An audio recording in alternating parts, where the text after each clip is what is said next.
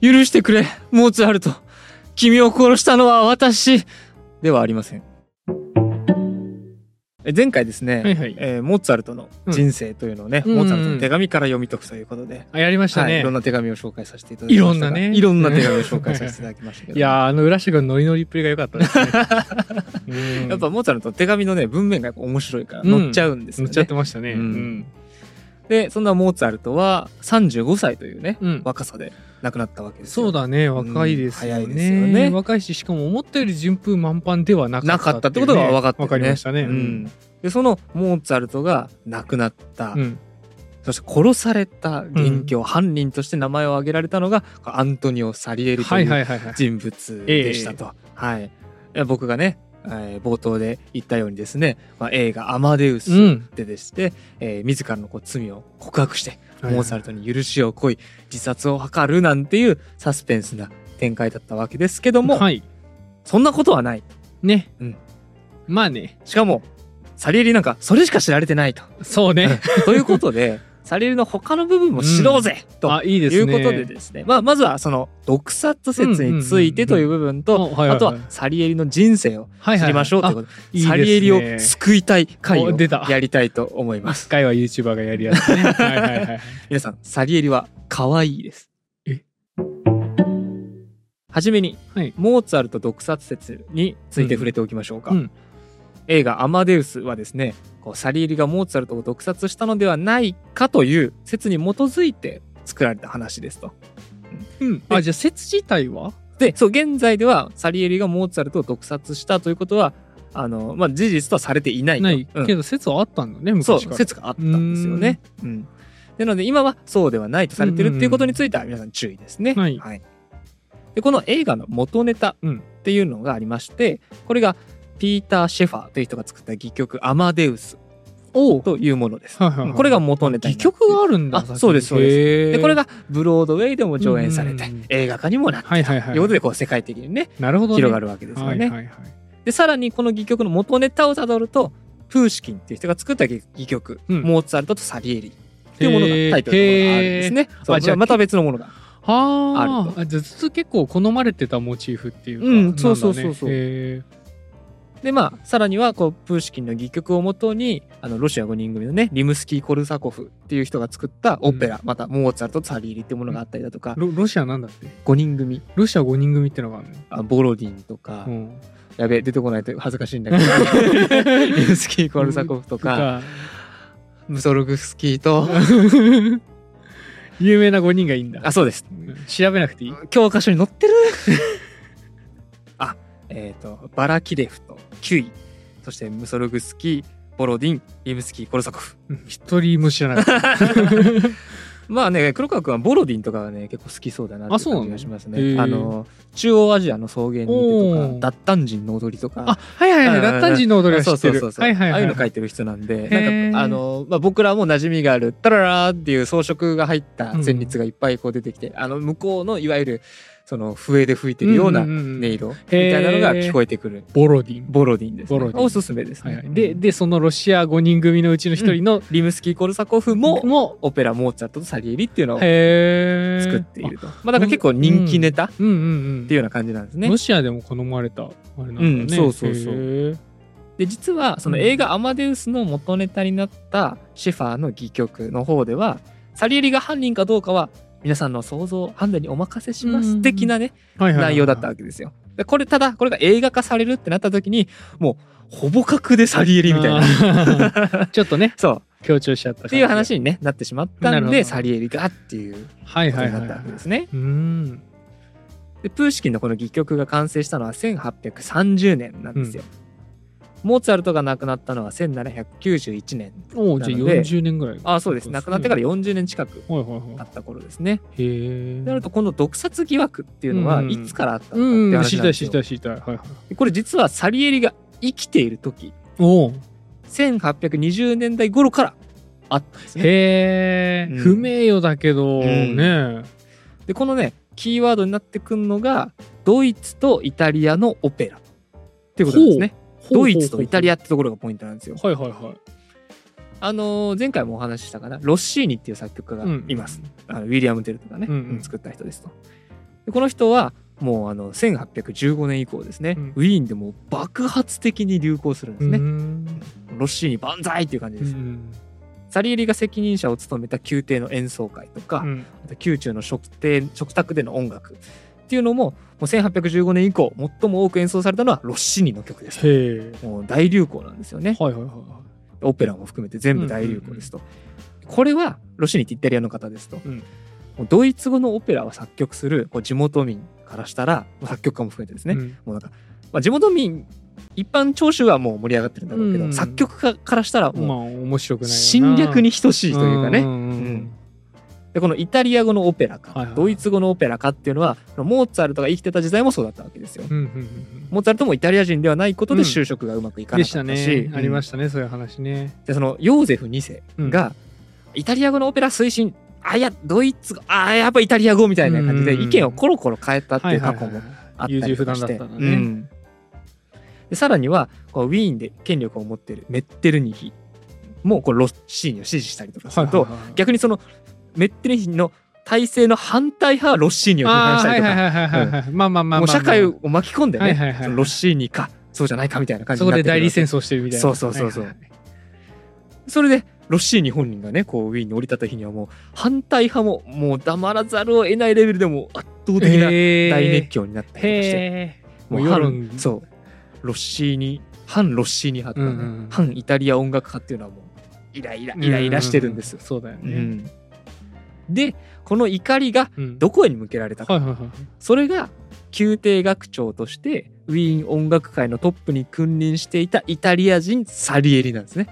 あじゃあサリエリって結構偉いとこにおったんだ。サリエリめちゃ偉いんですよ。あそうなんだ。ウィーン音楽界のドンなんですよ。なんかさ完全にアマデウスのイメージでさ、うんうんうん。あのくすぶってる人のイメージだったかうら、ん、こうなんか大人物って感じじゃなかったそど。の天才モーツァルトと比較されてみたいなねねえ感じだったと思うんだけど、そんな偉いポストまで行ってるんだ。へえ知らなかった、でそのね偉いポストにいるうんイタリア人サリエリに向かってこう怒りが向けられるわけね。はいはいはい矛先にね。そう。うん。ちっくしょうロッシーニ名っつってやっぱりドイツオペラはダメだってか。うん。生前のモーツァルトもウィーンでうまくいってなかったよな、うん。あそれって邪魔者がいたからなんじゃないか、うん。モーツァルトが生きていた頃からずっと調子のいいやつがいるよな、おいサリエリお前だよ。っていうことにね、はいはいはい。まあ、なったんじゃないのかっていうふうに。してたね。こう言われてるわけですよ。なるほどね、うん。あそういうことだったのか。はいはいはい。で実はですねその噂っていうのずっと続いてて、うん。その、えー1824年の5月23日、うん。ベートーベンの大工がこの日演奏されてたんですけども、えーサリエリがモーツァルトを毒殺したっていう内容のビラをばらまく事件まで発生したわけですね。へえへえやりすぎだけどやりすぎてるねこれは。でそれがこうプーシキンのね戯曲のテーマとなって、うん。シェファーが取り上げてさらに映画化されてっていう、まあ、サリエリはあのーそこで取り立たされるまで音楽史の中ではちょっと忘れられたうんうん。存在ではあったんですけどんだ。そんな偉くなったのそうそうそう。ただモーツァルト毒殺犯の犯人ということで有名になってきたと。ういん。う流れなわけなんですね。なんだかなこうまあ炎上した結果みたいなね、うん。そうそうそう、存在自体は知られるようになったんだけど、ちょっとねとんでもない風評被害を食らっているとうん。いうことなんですね。じゃあそんなねモーツァルトとサリエリ実際の仲はどうだったの？っていう話なんですけど、まあこれねあの詳しいとこまではそんなにわからないんですけど、まあ、互いを意識していたことは事実は事実でしょうね。うん。うん。で時にね険悪な時期まあこれ険悪っつってもね主にモーツァルト親子側からなんですよ。その意思は、うん。はいはいはいはい。なんか敵対心を表してるなっていうのがあるんです。サリエリはあんま興味なかった。タリエリも忙しすぎてそんなうんなんか構ってられないような感じだったんですね。はいもあったんですけど最後の方にはもう打ち解けてああそうなんだいますとねはい。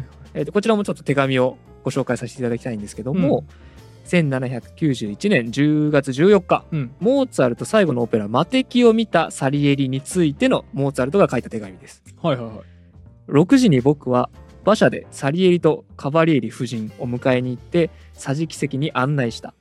サリエリたちがどんなに愛想が良かったか君には想像もつかないだろう。二人ともただ僕の音楽だけではなく台本も何もかもひっくるめていかに気に入ってくれたことか。彼らは口を揃えて言っていた。これこそオペラだ。最大の祝祭で最高の王侯君主を前に上演されて恥ずかしくないものだ。きっとまた何度か見に来よう。こんなに素晴らしい気持ちの良い出し物は見たことないので、てんてんてん彼は序曲から最後の合唱まで実に注意深く見たり聞いたりしていたがブラボーとか美しいとかおよそ簡単な言葉を吐かなかった曲はなかった。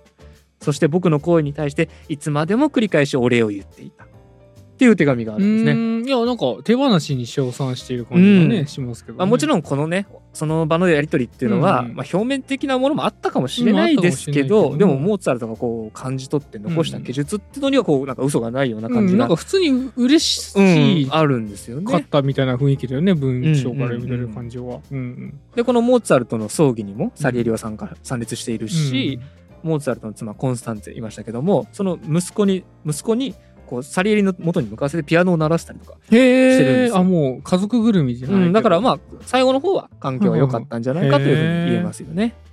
まあでもそれでかつ毒殺してたら熱いけどね、本当は？本当は。毒殺してたら話的にはバリ熱いけどね、うん実は裏でね、うん。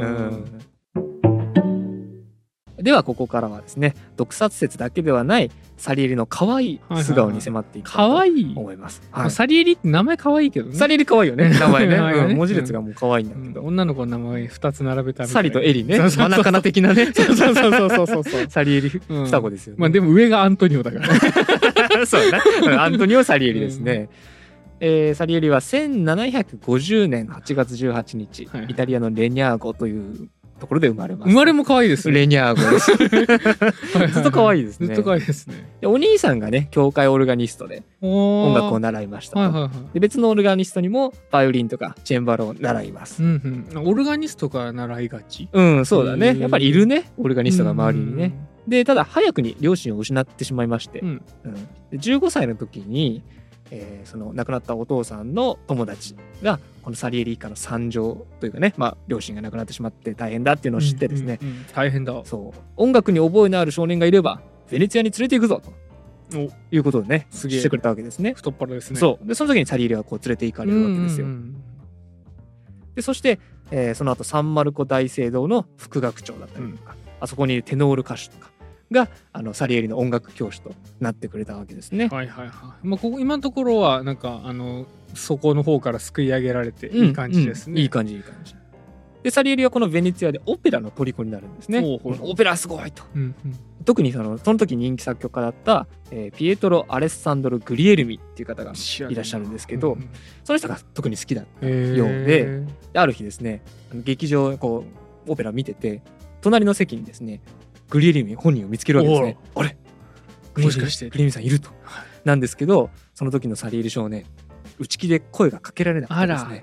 そのグリエルミが羽織ってた毛皮の袖をそっと触って満足したらしいです。あーかわいい なんとも可愛いサリエリ少年ですね。控えめですね控えめなんですよ。うん内気だったようなんですね。うん。で、そして1766年にはですね、えーそのテノール歌手うんの紹介でですね、えーヨーゼフ2世お抱えの宮廷作曲家、うんガスマンという人に出会います。この人が、えーサリエリの師匠とうんなっていきます。ガこスのそうこの出会いが大きかったんですね。でこのガスマンサリエリのこう理髪さ賢そうだなっていうのとかを気に入ってですね、ガスマンはサリエリを弟子兼アシスタントとしてこうウィーンに連れ帰ると。はいはいはいベネツィアに行ってそこからウィーンに行ってということになるわけですね。でウィーンについてですねえミサのために教会に向かうわけなんですけどその帰り道にガスマンはこう言うわけです。うん神と共にお前の音楽教育を始める義務を授かったよ。その結果が良くも悪くも全てはお前次第だ。いずれにしろ私は自分の義務を果たすのだから。と言ってこうサリエリに音楽教育をこれから施していくってことをあら伝えるわけですね。いい師匠もそう。手に入れて。いい師匠がここに生まれるわけです。今んとこいい感じですね。そう。あのね本当にねトントン拍子にね、うんこっからね、うん本当だね。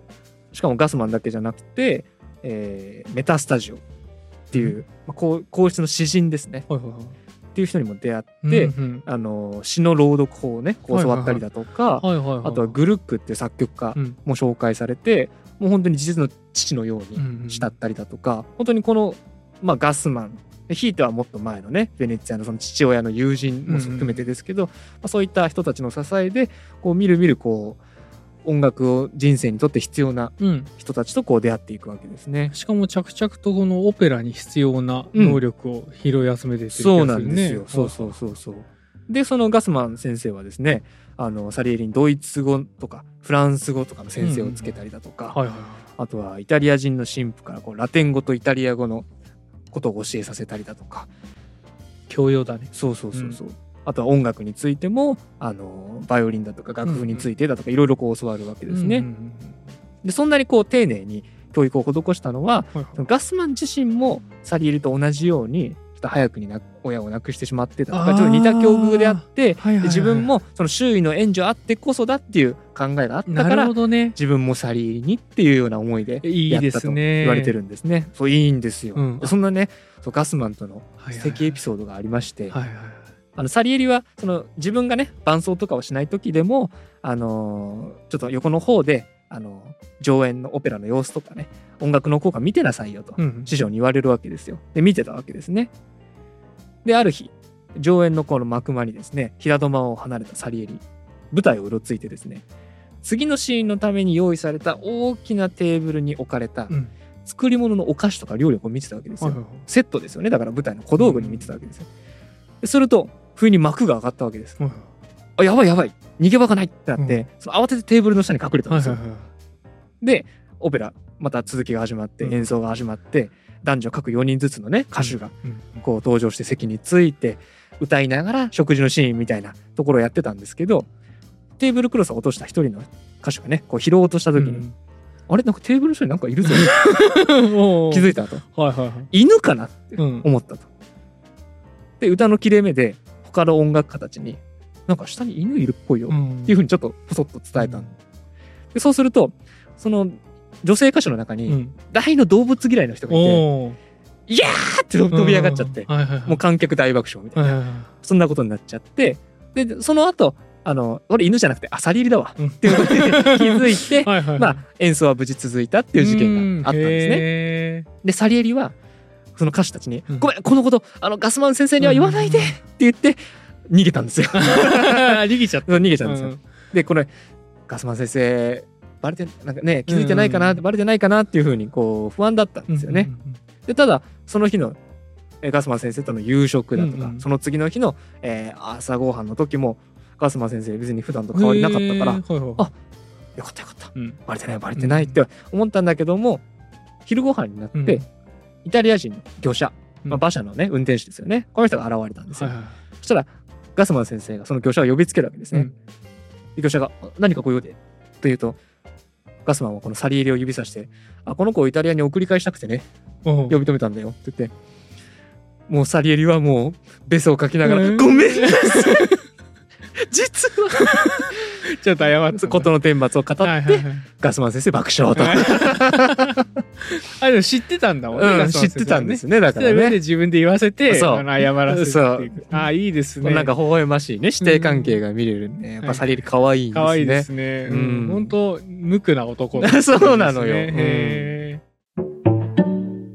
でサリエリは24歳の時にですね、えーマリア・テレジア・ヘルファー・シュトルファーと結婚しますと、ーん？マリア・テレジア？もうねマリアとかアンナとか、うん。マリア・アンナとかばっかりだから、うん。マリア・テレジアもね。ねマリア・テレジアも出てきたしね。うん歴史の大人物ね。そうそうそうそう。もうねいっぱいいるんですけど、はいはい。まあ、この方と結婚するんですね、でこの時のね結婚のエピソードもちょっと熱くて。サリエリはですねとある伯爵夫人を弟子に持つことを許されましたと。うんでその人にえ女子の修道院の音楽室でこうレッスンを行うことにしてましたと。うんうんうんでその最初のレッスンをねする時にあなんか痩せて他の娘たちよりも背の高いこう修道女がいるなうん。というふうに目を留めたわけですね、彼女がこのマリア・テレジアなんですけどこうレッスンに通ううちにですね彼女のことが気になり始めたわけですよ、ただ修道院ではその弟子の伯爵夫人以外の女性と口を聞くのは禁じられてたと、まあね多分そのための修道院でのレッスンうん、だろうしね。そうそうそう。だダメでですよってなったんですよ。で彼女は、なんて名前なんだろう、誰なんだろうっていうのも分からず、悶々とする日々が続くわけですね。で、ある日、うん。こう修道院に戻っていく彼女を見つけてですね、思い切ってフランス語で話しかけてみたんですよ、うん。サリエリ。お送りするのを許していただけますか、うん。そうすると、返事がフランス語で返ってきて、でも、サリエリには天使の話し声に聞こえたので、後の電気で言ってるようのろなんですけてますね。で彼女は、えー私はこういうものですよっていうのを語った後にあなたのことは伯爵夫人から聞かされておりましたので、うん。お目にかかれて嬉しゅうございますとうんうん。言われて、こうして二人の交際が始まることおおなったんです。はいはいはいはい。でサリエリはまあ少ししてあのプロポーズをするわけですね、なんですけどもマリア・テレジャーはちょっとお父さんに紹介したいので、うんうんうん。えー8日間猶予をくださいとはいはい。言いましたなんですけどマリア・テレジャーのお父さんっていうのはその日を迎えることなく急死してしまいますと。あっちゃ亡くなってしまったんですあねらららら。うん。でその正式なプロポーズができぬままマリア・テレジャーは後見人に引き取られてしまったんですね、あらまあ。うん、これはドラマチックな展開ですね。そうなんですよ。で後見人これどんな人かっていうと、えー皇室の音楽教師そして聖シュテファン大聖堂の学長。ということでその収入がまだ少ないサリエリ、や君じゃダメだよって断るわけですよ。ねえ。うん、まあまあその気持ちも分かんなくはないけどね。まあでもでも後見人だからねうん。本当のお父さんじゃないから納得いかないよな。そうなんだよね。サリエリからしてね。別にサリエリの実質の手取りがうん。少なかったかって言われるとそういうことじゃないんですよ。もうこうなんかさっき話聞いてる感じだと、うん。もうこの頃にはそれなりのっていう。ね、あそうそう。全然そのなんて言うんだろう。例えば指揮の仕事とか、ん。レッスンの仕事とかいろいろやってた。うんうん。自分の作曲以外にも。なんだけどもいやそれっていうのは臨時収入だからカウントしちゃダメみたいな感じでその後見人の人にちょっと厳しめに見積もられてた。正社員じゃなくて。みあたいそうそう。なそういうことそういうこと。個人事業主でしょ、みたいな。ちゃんと企業としてもらってんの？どんだけあんの？みたいな。そんな感じでね言われちゃったわけですね。うんうんとある室内楽演奏会の日うんですね、えヨーゼフ2世が控えの間にいました。で、その背後で、えちサリエリの知人がですね、おい、サリエリ、言えよ、言えよ、みたいな感じでちょっと冷やかす仕草をしたわけですよ。で、ヨーゼフ2世、おなんだって振り返ってうん聞いてみたわけですね。で、そうすると、サリエリは、いや、結婚の申し出をしたんですけども、あの、断られてしまったんですよ、と。でそうすると、ヨーゼフ2世はこれを聞いて、うんえっ？つって、ちょっと驚いて、ちょっとほ微笑んで、今の話本当？って聞いてみるんですね。うんで、サリエリもこう、詳しい事情を説明して、お金がなくて、足りなくて、みたいな。と、そうか、それでは我慢せねばなるまいな、と、ヨゼフ2世は独り言をつぶやいたようなんですけど、はいはいはい。翌日、サリエリは宮廷の顧問官に呼び出されて、うん。えあなたは学長の補佐をうん。追加で務めなさい。はいは代わりに年俸を3倍にします。いおおって伝えられて、もうサリエリはもう喜び勇んで後見人の家に飛んでったそうですね。ほらよってそう、増えたよってですね。このサリエリのこのエピソードも可愛いなっていねうところで。可愛いしやっぱ人柄が良かったからだそう、よねサリエリずっとね、そう、人がいいんだよだね。ね多分ねうん、真摯に向き合ってるんだなっていうのがなんかわかる。こんだけ周りがサポートしてくれるわけねそうそうそうそう。そういう人物なんですよね。んなんかまともだな。そうそうそう。まともなんですねめちゃめちゃまともですね。で当時またそのね一人の作曲家として認められるにはやっぱりオペラを成功させることっていうのが不可欠でしたから、うん。サリエリもオペラをね作っていくわけで。す、うんうん。アルミーダっていうのを作曲するわけなんですけど。でこの台本は宮廷の詩人マルコ・コルテッリーニさんっていう人が作りました。言いづら。うん言いづらかった。でこの題材っていうのは、はいはい。あの解放されたエルサレムうん。っていうのをテーマにしていて、もうこのテーマ自体はもうヘンデルビバルディいろんな作曲家がオペラ化していたの、はいはいはいだからみんな知ってる題材なんですね、うんうんうんなんで他の作曲家との違いを見せつけるチャンスっていう別化を図れる。ことに個性を出せるチャンスですね。なるわけで、はい作家性が見えてくるそうそうそう。で例えば本編がねこういう内容でやっていきますよっていうシーンを序曲でしっかり明示まあ暗暗示かな、うん。うん。中で例えてしたり描写したりしてそうするとえーサリエリっていうのはこれ自分の父のように仕立てたグルックうん。の,、あの理念に忠実だったからこういうことをしたんですけど、はいはいはい。まあ、こういうのがこう認められてこの荘園が大成功を収めるわけですね。それは何より何よりですね。これ出世作になるんですよサリエリの。うんでそうするとヨーゼフ2世もですねサリエリの才能をこう認めて、うん自分の弟レオポルトにあのサリエリにオペラ作らせるよ頼みな、みたいな風に依頼をしたりとかしてそう。ん人々を満足させると私は信じているっていう風に残してあら素敵ですね。するんですよ、はいはいはい。あとはベネツィアの位置っていうオペラも作ったりとか、うん。この初演も大成功っていうことですごいじゃないですか。そう。ヨーゼフ2世にも認められて、うん。これこの時点で今22歳なんですよえ？まだ 22? 22なんですよ濃いですねこの人の人生もう順風満帆の滑り出し本当だねなるんですね。へえすごいのよ。すごいなでただガスマンがこの後亡くなってしまいましあて師匠ガスマンあが。でこの時ガスマンっていうのは宮廷楽長と宮廷室内作曲家っていうのを務めてたんですね。うんでその宮廷楽長なのはこの宮廷作曲家の別のボンノさんっていう人が務めたんですけど、サリエリはもう一個の宮廷室内作曲家。あとはイタリアオペラ指揮者のポストを与えられたんですよ。出世じゃないですか。そう。イタリアオペラなんて言ったらその時絶対のオペラの指揮者だから、もうウィーンの音楽界におけるもう超重要ポストなんですね。文化の牽引者と言ってもそうそうそうそう。これがまだ23歳。ええー、23の頃何してたかな？新卒？去年？あそうか。去年？フラッシュ君去年か、うん。僕は横浜にいましたね、ああ、警備員やってましたね。そうだよね。ん。やばいよね。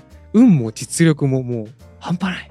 ねえ。サリエリ。すげえ。素晴らしいんですはあ、よ。はあはで、まあ、この後、また宮廷楽長に昇,、え昇進して、あうん。ずーっとウィーンの音楽界にトップとして、こう、座り続けるうんうん。わけですね。まあ、だからこそ、あのね、あの、毒殺説のところで、ずーっと調子のいいイタリア人がいるというふうになってくるわけなんだけどね。帆すぎやしないかとうん、そうそうそう。モーツァルトはそれでダメだったんじゃないのかっていうふうになってしまうわけなんですよね。なるほどな。妬みその意味ですな。そう怖いよね、ね。うん。もう一点サリエリの功績として外せないのが、これ教師としての一面ですね。ほう。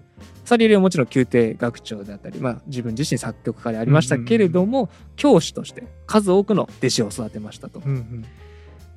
有名な弟子としてはですねベートーベンシューベルトうん。リストなどなどと、おすごい。全員聞いたことはある人すごいメンツですね、まあもちろん聞いたことありそうなメンツをちょっと今まあ抜け出したんですけど、そうだよね。いやもちろんでもたくさんいるそのね生徒の中でもそうですきらめく音楽史にきらめく3人すがごいですよね。ね名を連ねているあのサリエリの本とか見るとその弟子の一覧みたいなのがあるんですけど、結構な人数が名を連ねていましてすごいんですよ。それだって弟子一覧だって名前残ってる人うんでしょ、うん要は、うんうん。それ以外にもたくさんいたかもしれないもんね。かもしれないよね。ねそうそうそう。であの自分自身がうん。師匠ガスマンにしてもらったように、多くの音楽家を無償で育てたと。すげえ。できてすごいるでしょ、いやなんか今考えるとそのモーツァルトのね、うん、亡き後にうん。息子さん教えたのもね、自分の人生が背景にあったんだろうなって感じがするよね親を亡くしてっていいのいうのはねよ。あのさっきねベートーベンシューベルトリストって言ったけど、ね。別の弟子でバイグルっていうね、うん。あの弟子さんがいたんですけどその青年を弟子にする際にお父さんに言ったセリフっていうのが熱くて、このバイグルのお父さんっていうのは自分の師匠ガスマンの親友だったんですよ。へあなたは私の師ガスマンの親友でしたから私は自分の死への恩返しをあなたの息子さんにしなければなりません。私は彼の第二の父になるでしょう。っていうわけなんですよ義。理がたいですねこういう男なんですよ、サリエリっていうのは。めちゃめちゃいいじゃないですかいいな、んいいんですよ。で、なんか天気が良ければ、うん弟子たちを連れてなんか遠足に出かけたってへいうえかわいいですよ、ね。やマジで私塾みたいだね そうだねんうんうん。先生だみんなの先生だみんなの先生。で、このサリエリがウィーン在住50周年を迎えた、うんうんえー1816年。この時にですね、あの皇帝から黄金の市民功労メダルっていうのをこうもらうわけなんです。けど、その祝賀コンサートっていうのが開かれて、うん。その時にはもう弟子たちが集まって師匠のために各自今日一番自分のいい作品をぶつけるんだっていう思いで作った曲をそれぞれ披露するコンサートが開かれたりっていうなんともまあ美しい光景がねすね。広がるわけなんですよ。うんうんうん。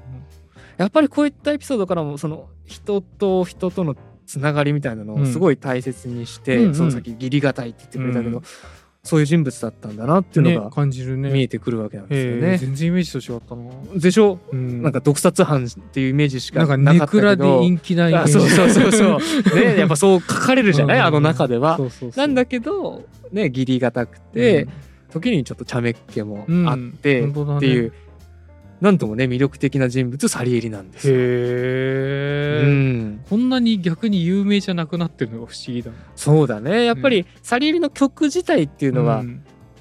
それほどこう取り上げられてこなくうんうん。そう聞いて、たことないう。ん。で、アマデウスで一躍バーンと有名になって、うん。で、それで、でもそんなことはないっていうこともちょっとずつこう知られ出して、じゃあサリエリの曲ってどうなんだろうってことでちょっとねまたオペラが上演されたりとかはしてるんだけどあそうなんだねそうそうへーあんまりね馴染みは薄いかもしれませんね。うんさてこんな感じであのねサリエリの人生を軽く見ていったわけなんですけども、はい。映画「アマデウス」でうん。モーツァルト毒殺犯として一躍有名になったわけですけど今日のお話聞いて印象は変わりました？いやいや変わったっていうかうん。ね、全然さっきも言ったけど、うん。目の下にクマを叩いてうん。髪ボサボサでみたいなね、なんかもうずっと世を恨む言葉をね発しているようなイメージだったんだけど、うんうんうんあなんかなんか模範になるタイプの人だよね。てか浦下くんがね、うん。こうなりたいみたいなところあるんじゃない？すごい好きな人でした。そうだよね、うん、いいよね。やっぱりそのね最初の方にも言った通り、はいはいはい。やっぱりこのサリエリがねモーツァルトを毒殺しましたっていう説これを取り出してお話にしたのが、うんうんうんまあ、戯曲でありオペラであり映画の「アマデウス」なんですよね。でその話っていうのはあの現在では否定されてうん。いるので、うん。まあ、今後そういう話を見る際はあのフィクションだと思ってうん。見ていただければなと思うわけですね。そうですね。なんか要は復権的な映画とかね逆に出てほしいですけどね、あ確かに、うん。ちょっとサリエリのもうちょっとプラスな部分をね出してグくレーテストティーチャーサリエリああいいじゃないですか。GTS で。GTS 実況ならぬねね。GTS で。で見てみたいですけどね。いいじゃないですか。うん。まあでもやっぱりその映画「アマデウス」の功績っていうのは、うん。まあサリエリをこうして僕たちが今知ってる状態にしてくれたことなんでそれはすよね。どんな形であれ、うん。ね、やっぱりあの映画がなかったらうん、ここまで注目されてもいなかっただろうとそれはそうだと思うわけな思いますので、はいまあ、今後はですね、うん。皆さんはそのサリエリっていう人物をそのモーツァルトと同時代を生きてしのぎを削った良きライバルそして義理堅くて可愛くてそしてたくさんの弟子を育てた良き教師として、うん。こうサリエリっていうね一作曲家一音楽家をこう覚えていただければなとそうです思うわねけですね。はい。でまあ、もし機会があればちょっとオペラなんかもうん。見に行っていただけるといいのかなと思うわけ行きですね。たいですね。うん。うんというわけで今回はサリエリの人生を紹介させていただきました。はいはい。また、えー次回も楽しみにしていただければと思います。面白かったと思う方はチャンネル登録、高評価、コメントなどもお待ちしております。では本日は以上といたします。ありがとうございましたあり。がとうございました